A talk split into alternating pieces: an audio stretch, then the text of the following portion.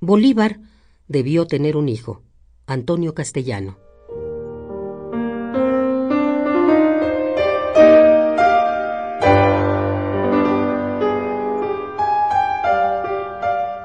Bolívar debió tener un hijo que tuviese como él una pupila cósmica, para que de cada palabra que sembrara naciera un pueblo libre.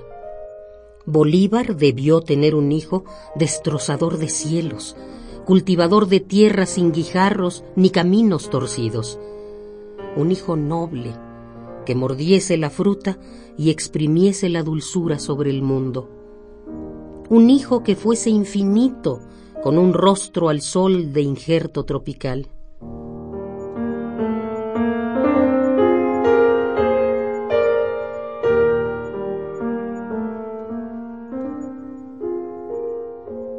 Bolívar debió tener un hijo, no con María Teresa, su esposa divina, ni con Manuelita Sáenz, su hermana soberbia, sino con una negra indoamericana que hiciese el porvenir sin idiotas, cobardes, carceleros de palabras y odio desatado.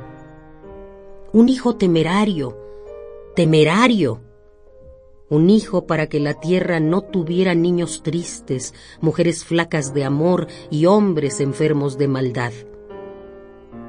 Pero ha de saberse que hijos de redentores, hijos de Cristo, hijos de Don Quijote, somos todos los que soñamos que un día pueda ser cualquiera de nosotros el hijo de Bolívar, un hijo asombrado con el grito integral de América.